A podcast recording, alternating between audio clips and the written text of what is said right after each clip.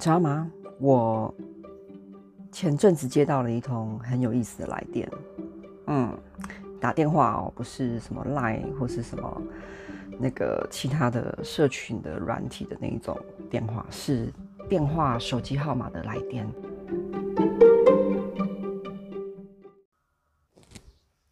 这种神秘电话通常都会，就是很多时候其实都是诈骗嘛，就是。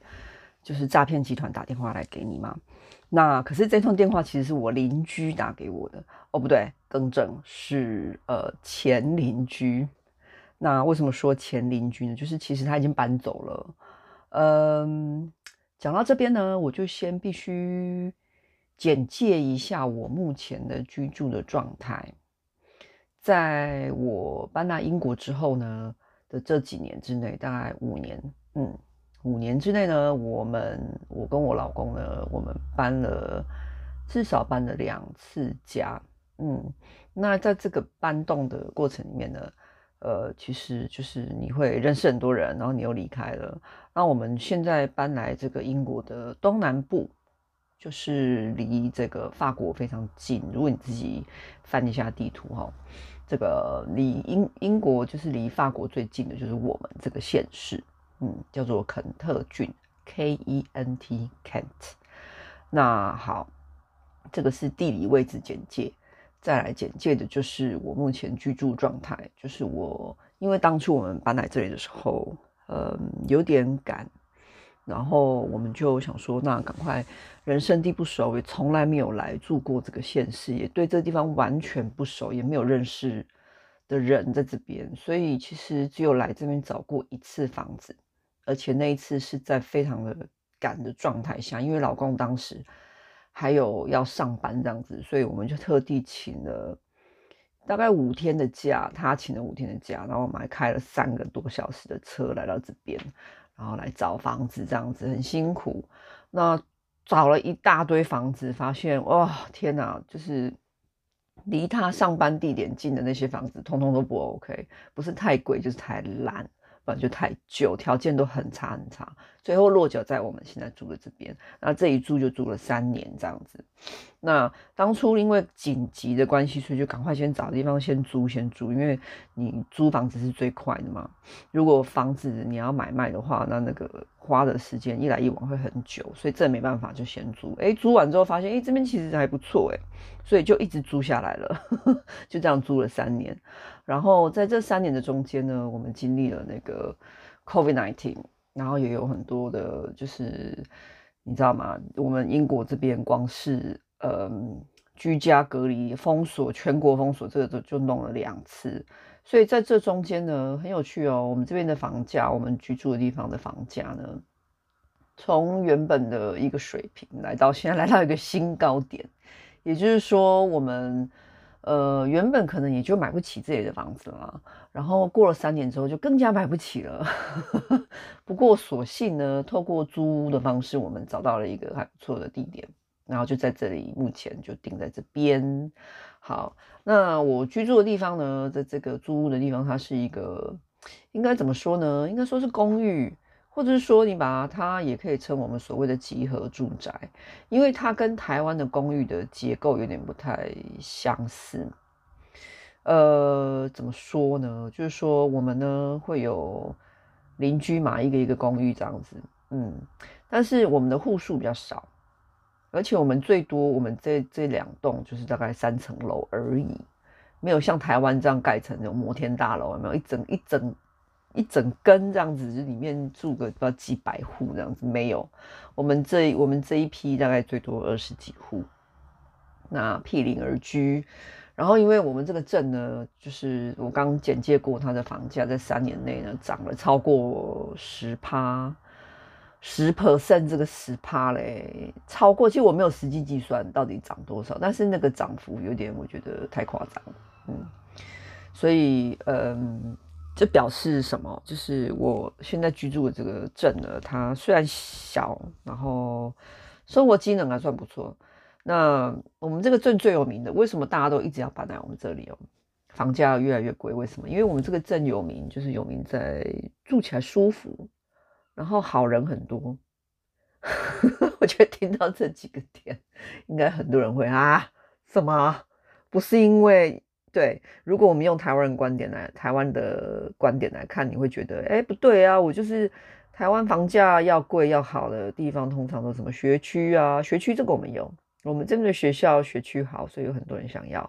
然后在台湾人的观点，你会觉得，哎，生活机能好不好啊？意思就是热不热闹了哈。但是这个台湾人的观点跟台湾人的这个角度，毕竟我们这是在不同的国度，所以我今天就是跟大家分享，呃，在不一样的国家，那人们人对于生活的要求跟大家的期许是不一样的。嗯，好，所以回到我居住条件。所以我这边的公寓呢，就是呃，基本上人就是比较没有那么密集，呃，然后我的邻居是哪些人呢？OK，我的邻居就是一些退休人士，好，然后呃年纪比较大一点的，或者是像我跟我先生这样子，我们两个年纪差不多四十岁、四十多岁上下，然后就这样子，然后也有一些外国人跟我一样的外国人，就是他们可能是欧洲人，嗯。然后就大概这样子，嗯，好，那为什么要简介这个？因为有有有，应该会再做一个节目，会再做一集来讲英国人他们跟台湾人在退休的这一块，就是退休之后，以及他即将或者说他未来要退休，他的想法是什么？啊，跟台湾人很不一样哦，就是白白喜气长会。或是说伯伯是六十五岁，哈，一样的年龄。那我妈就是处于这个年龄段，我不要太透露她的年龄啊，就是六十多啦，哈，多多多，不知道多多少？问号。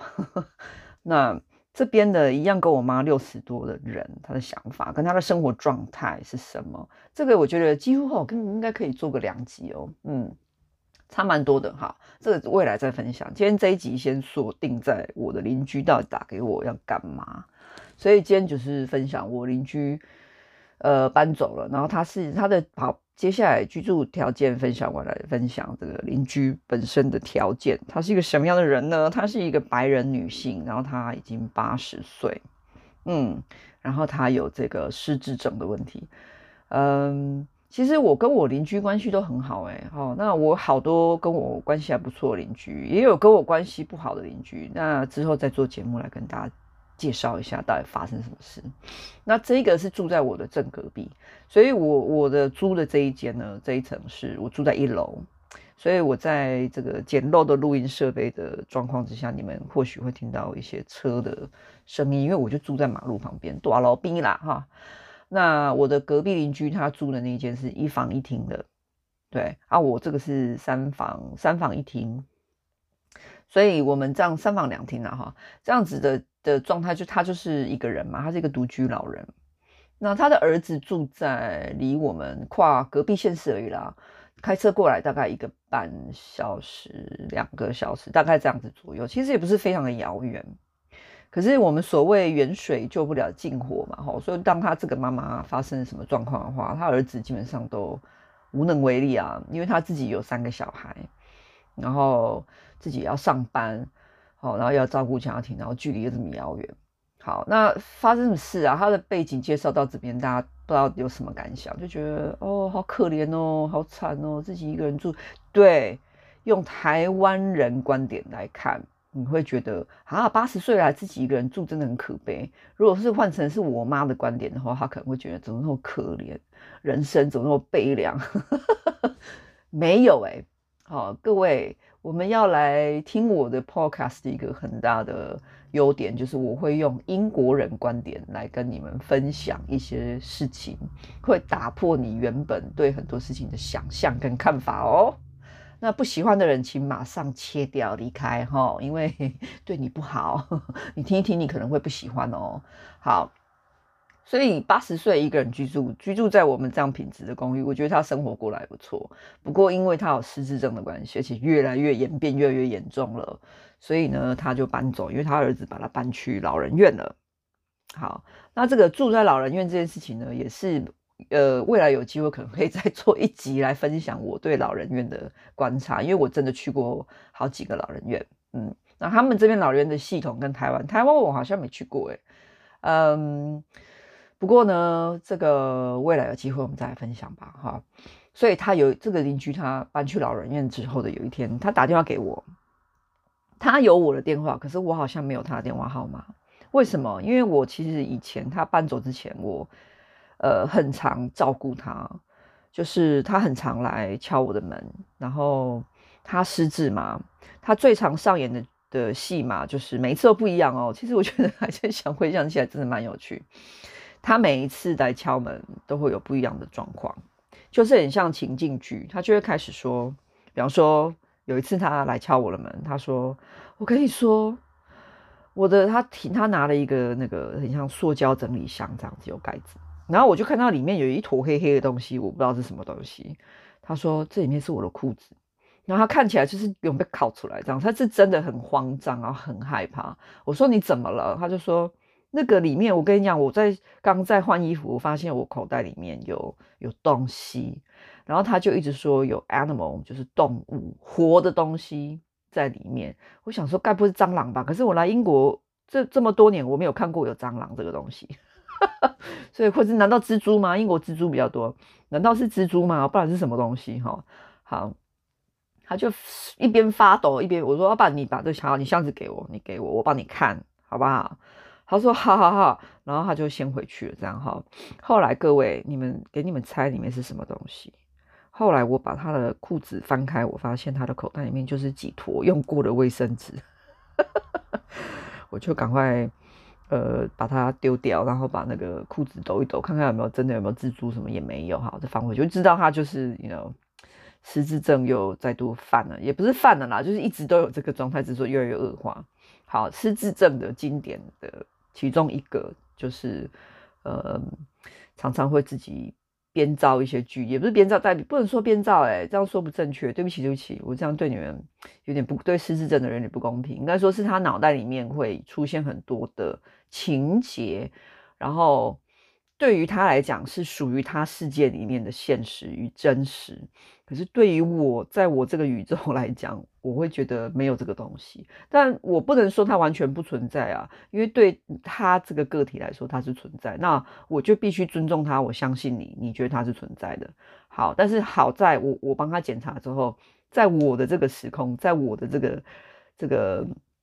认知世界里面是不存在的，所以我就把箱子还给他，然后我跟他说：“没事了，没事了，我帮你把他赶走了，从窗户那边把他倒掉丢出去。我我我的我的处理就是我我我永远 always 都是顺着那个他的剧情去走的，我不会说去拆穿他、否定他，然后跟他说没有啊，根本没这东西啊，我我从来没有这样子过，我就是顺着他的剧情去演，然后我也演着演着，我也觉得蛮有意思。”呃，当然我也蛮困扰的，因为他后来找我的频率越来越高，高到有点影响到我的私人生活。这个是待会后面会简介。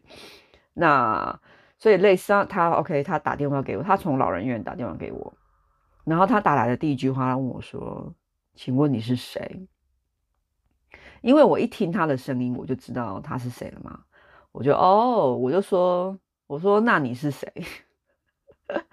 他就说我是 Zelda。I'm Zelda，OK，然后呢，接下来他跟我说，I'm calling a person called Siyu，就是我，Can I speak to her？我可以，我可以跟他讲话。他不知道接电话的人，他的那个失智症已经开始恶化到他连我的声音他都认不出来了。以前是每天都在听我声音，现在是连我声音他都认不出来。那也没关系，我就我们就继续演演下去。所以我说哦。我就是思雨啊，就是我本人这样子。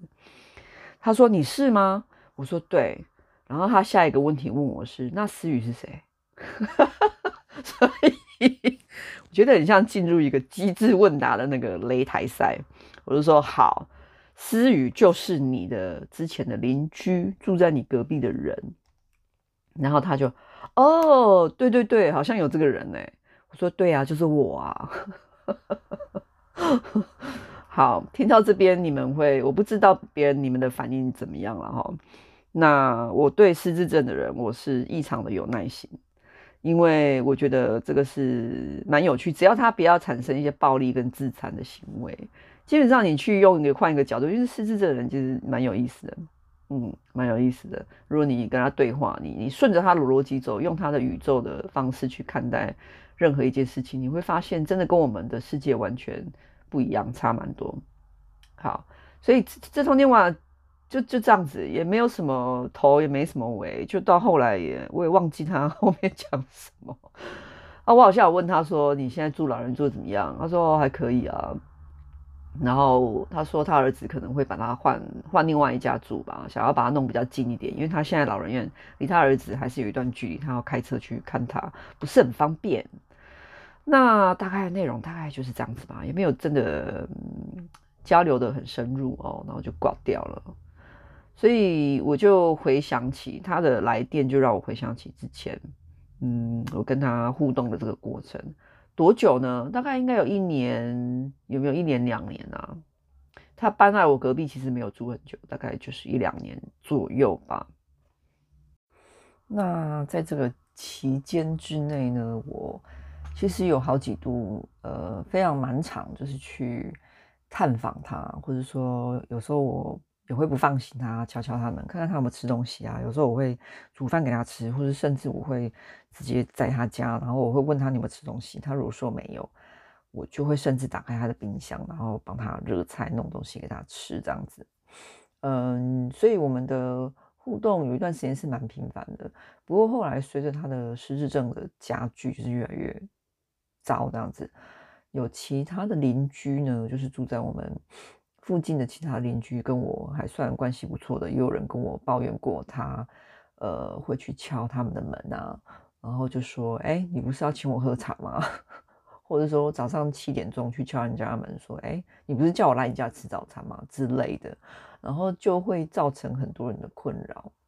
那这些事情就，呃，因为我我有他儿子的手机的号码，然后我就会传讯息。假设他妈妈今天有状况，我就会回报给他。然后这个就越来越频繁，然后到最后我也会坦白说，我有点害怕，就是他来敲门，就是有一段时间变这样，但是我同时又陷入一种很内心的纠结跟自责里面，因为我会觉得我好像其实没有把他照顾得很好，我可是我又不是他的女儿，对不对？然后，但是就是站在一个帮助别人的角度上来看吧，就是我总不能放着他不管吧。那可是我自己有我自己的家庭要顾啊，而且我是一个全职的家庭主妇、全职妈妈，所以我的生活其实是非常忙碌的。我在这个生活的枝枝节节里面，我是很认真、很努力在生活的，所以我就变得，嗯，有一段时间我很纠结。不过后来我就看开了啦，嗯，因为呃，我发现其实每个人都有自己的功课，然后每一个刹那都是各自的选择。所以，嗯，他后来我也从别的邻居的口中得知，他有他家庭的一些问题。嗯，他就是跟他的媳妇，呃，处的不是很来这样子，然后他们有发生过一些不快、不愉快的事件。嗯，但是细节我就没有去追追问说到底是什么事，但是我大概知道，呃，他曾经跟我说过，他的媳妇是一个东欧人，好像是来自那个叫什么国家？Estonia，Estonia，台湾是叫爱沙尼亚吗？那所以他的媳妇不知道为什么就一直不得他的缘，这个是从别的邻居口中得知哦。好，讲到这边，其实关于这个人，我觉得他的这一路走来，因为一个失智症的人，然后他加上他还有糖尿病哦，这样子的一个人，他在我的生命里面出现，我觉得他让我学习了很多诶。然后我我就是好像一个就是很棒的灵眼这样子，就是他只要一有状况，他看到像他之前我好几次去他的去他家，我我就在我隔壁啦哈，我我直接走过去打开门，他说里面有人，然后他说我说什么人？好，你跟我说，他就会开始说有呃，就举例说明，有一次他说有一个男的。他是医生，然后他就一直站在这里，然后他指着站在那里的那个角落，他放了他他就是在晾衣服的一个衣架这样子。然后他说还有一个小孩子一直在我家跑跑来跑去，他说他一直可以看到那个小小的脚很可爱，可是他又觉得很奇怪，就在他家这样一直跑来跑去。然后还有他睡觉的时候，他会觉得他的床旁边有人。那这个东西，我觉得如果是在台湾的话，有 一点，就是说，如果是有长辈在台湾了哈，你用台湾人角度看，如果有人跟你讲这个，或长辈跟你家里面长辈跟你讲这个，你可能会想说，啊，有看到贵啊，哈，就给你个修件，不然就是说，给你去各位吹顺便收窄往处理起就会会这样想嘛，哈。可是其实。我觉得这就是台湾的社会，我觉得蛮蛮欠缺的一个部分，就是对于失智症的这个东西的认知。这个病啊，它其实大脑的一种病变。然后也因为这个人，在我这个邻居在我生命中的出现，我因此做了一些功课，我还甚至为了他跑了一些，跑了一个机构，在我们就是镇上不远，然后我去询问询问了他们哦，关于像失智这样的照护啊，或是有没有什么活动给他。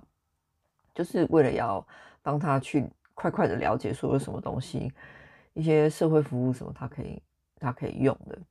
那虽然后来我这些都他好像都没有去用到，或是没有帮忙到他，嗯，不过倒也就是让我去了解到这个失智症他会怎么样。然后那就算了，我的邻居里面呢，就是这个已经搬走了，我住在我对面对门的那个邻居。也有一个失智症八十几岁的老人，那就我目前的研究不是什么失智症专家哦，不过我就希望唤起大家对这个东西的一个概念，就这样而已。呃，路间这一集不是用来八卦我邻居他家里失和什么喜婆媳不和什么的，那那个都跟我没有什么关系。录录这一集的目目的其实就是在在于大家，尤其尤其身在台湾的人。很常都会把一些状况呢去归纳，就是说，哎呦，是不是是不是无形的又怎么样怎么样了？好兄弟怎么样？阿飘怎么样？或者说很多事情，大家的第一个反应就是，即便是没有什么宗教信仰的人，都会想说，我是不是要去找神明来处理？我是不是要去某某公庙来干嘛干嘛？No，相信我，好不好？其实有很多时候，他可能是身体跟他本身的健康上出了很大的问题。不然就是他身体问题，再加他的精神上、心理上有状况。嗯，失智症就是其中一个，他就无法控制，然后这种会产生。其实我不能说他是幻觉，可是，在医学上，他会被定义成他是我们所谓的那个叫什么胆妄，这个字怎么念啊？譫妄吗？胆妄？对不起，中文好烂。嗯，就是他们会被。定义成幻觉嘛？可是我我不会这样子想、因为他当他跟我说他房子里面有人的时候，我说好，我看到了，你就让他们在那里就好了。我就这样跟他讲。我进去他家的时候，每一次他他很害怕，我就说他很生气，我都说好，我开窗户，我就去把他窗户打开，然后我就会对着他的这个空间空气讲，我说请你们先出去好不好？他已经很烦了，你们一直在这边，你们可能在陪他啦，可是他不想你们在这，你们可不可以先出去？就是我都一直，我就是最佳临时演员，我都会配合演出。那这这这，我是为什么会这样做？因为我不觉得他讲的完全是就是错的，或许也没有对，也没有错。或许他在他的眼睛视角里面看出去，这真的有人在那里吗？啊，只是说我肉眼我真的就看不到，我也感觉不到啊。那不管那是不是阿飘，还是说我们呃，我之前做的一些。呃，网络做一些功课，就是失智症的人的大脑有一些区块它失效，或者说它不正常。那那些不正常的区块在大脑里面就会产生一些噪音啊，就是会产生一些我们所谓的就幻觉。对，那或许真的就是幻觉吧。呃，可是这个东西会需要人的一些耐心跟一些包容啦，尤其是像失智症这种这种不一定是年纪大的人才会有的问题。其实任何年龄的人都有可能会因为大脑的病变而产生，他看到你看不到的东西，或是他一直觉得你要害他之类的，那他会唤起他大脑哪一部分的记忆，或者说哪一部分的记忆又会被关闭，这就没有人知道。它是一个无解之谜，然后也是一个不治之症嘛。呃，不过透过这个人，他让我的生命学习，我才看到说，哦，原来失智症会这样子，嗯。然后我也希望大家多多去关心关怀一些你觉得个性很奇怪，或者说讲出来的话让你觉得莫名其妙的那些人，呃，无论他的年龄哦，那有些人会被人家觉得是笑哎嘛，就是讲一些那种讲什么啊哈。其实这些人他就算没有失智症，他或许真的有一定的需要帮助的地方。然后，如果更何况是你自己，无论是不是你的家人，只要你认识的人，你有这个机会，像这是我的邻居。你有机会去接触到他，然后你会发现他或许会需要一些帮助的时候，嗯，我觉得大家都可以去思考看看，是不是你可以去帮助他。那你不一定要像我一样，就是 还送饭给他吃干嘛的，或是去他家帮他赶赶走那些人。呃，我觉得或许台湾也有这种，是不是像机构啊，或者说呃这种政府的单位之类的，大家可以去利用。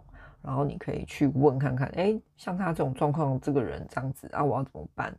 好，就是多一点点关心，或许对这个人对你来讲可能没有很大的差别，对这个人来讲，或许就会有很大差别哦。因为多一个人跟他讲讲话，他至少不会，他感他内心不会感觉那么的，就是躁动吧，或者是难过吧。像我这个打电话给我来，打给我说要找我，然后到最后问我思雨是谁的这个人。他就是一个情绪跟精神上都常常不稳定的人，嗯，所以其实养老院就是有一个照护的一个这种服务的地方，对他来讲是最好的，然后他也才可以就是被人家照顾着，然后药都会按时的吃，东西也都会准时的吃，对，好，所以今天的节目就到这边，跟大家分享到这里，然后。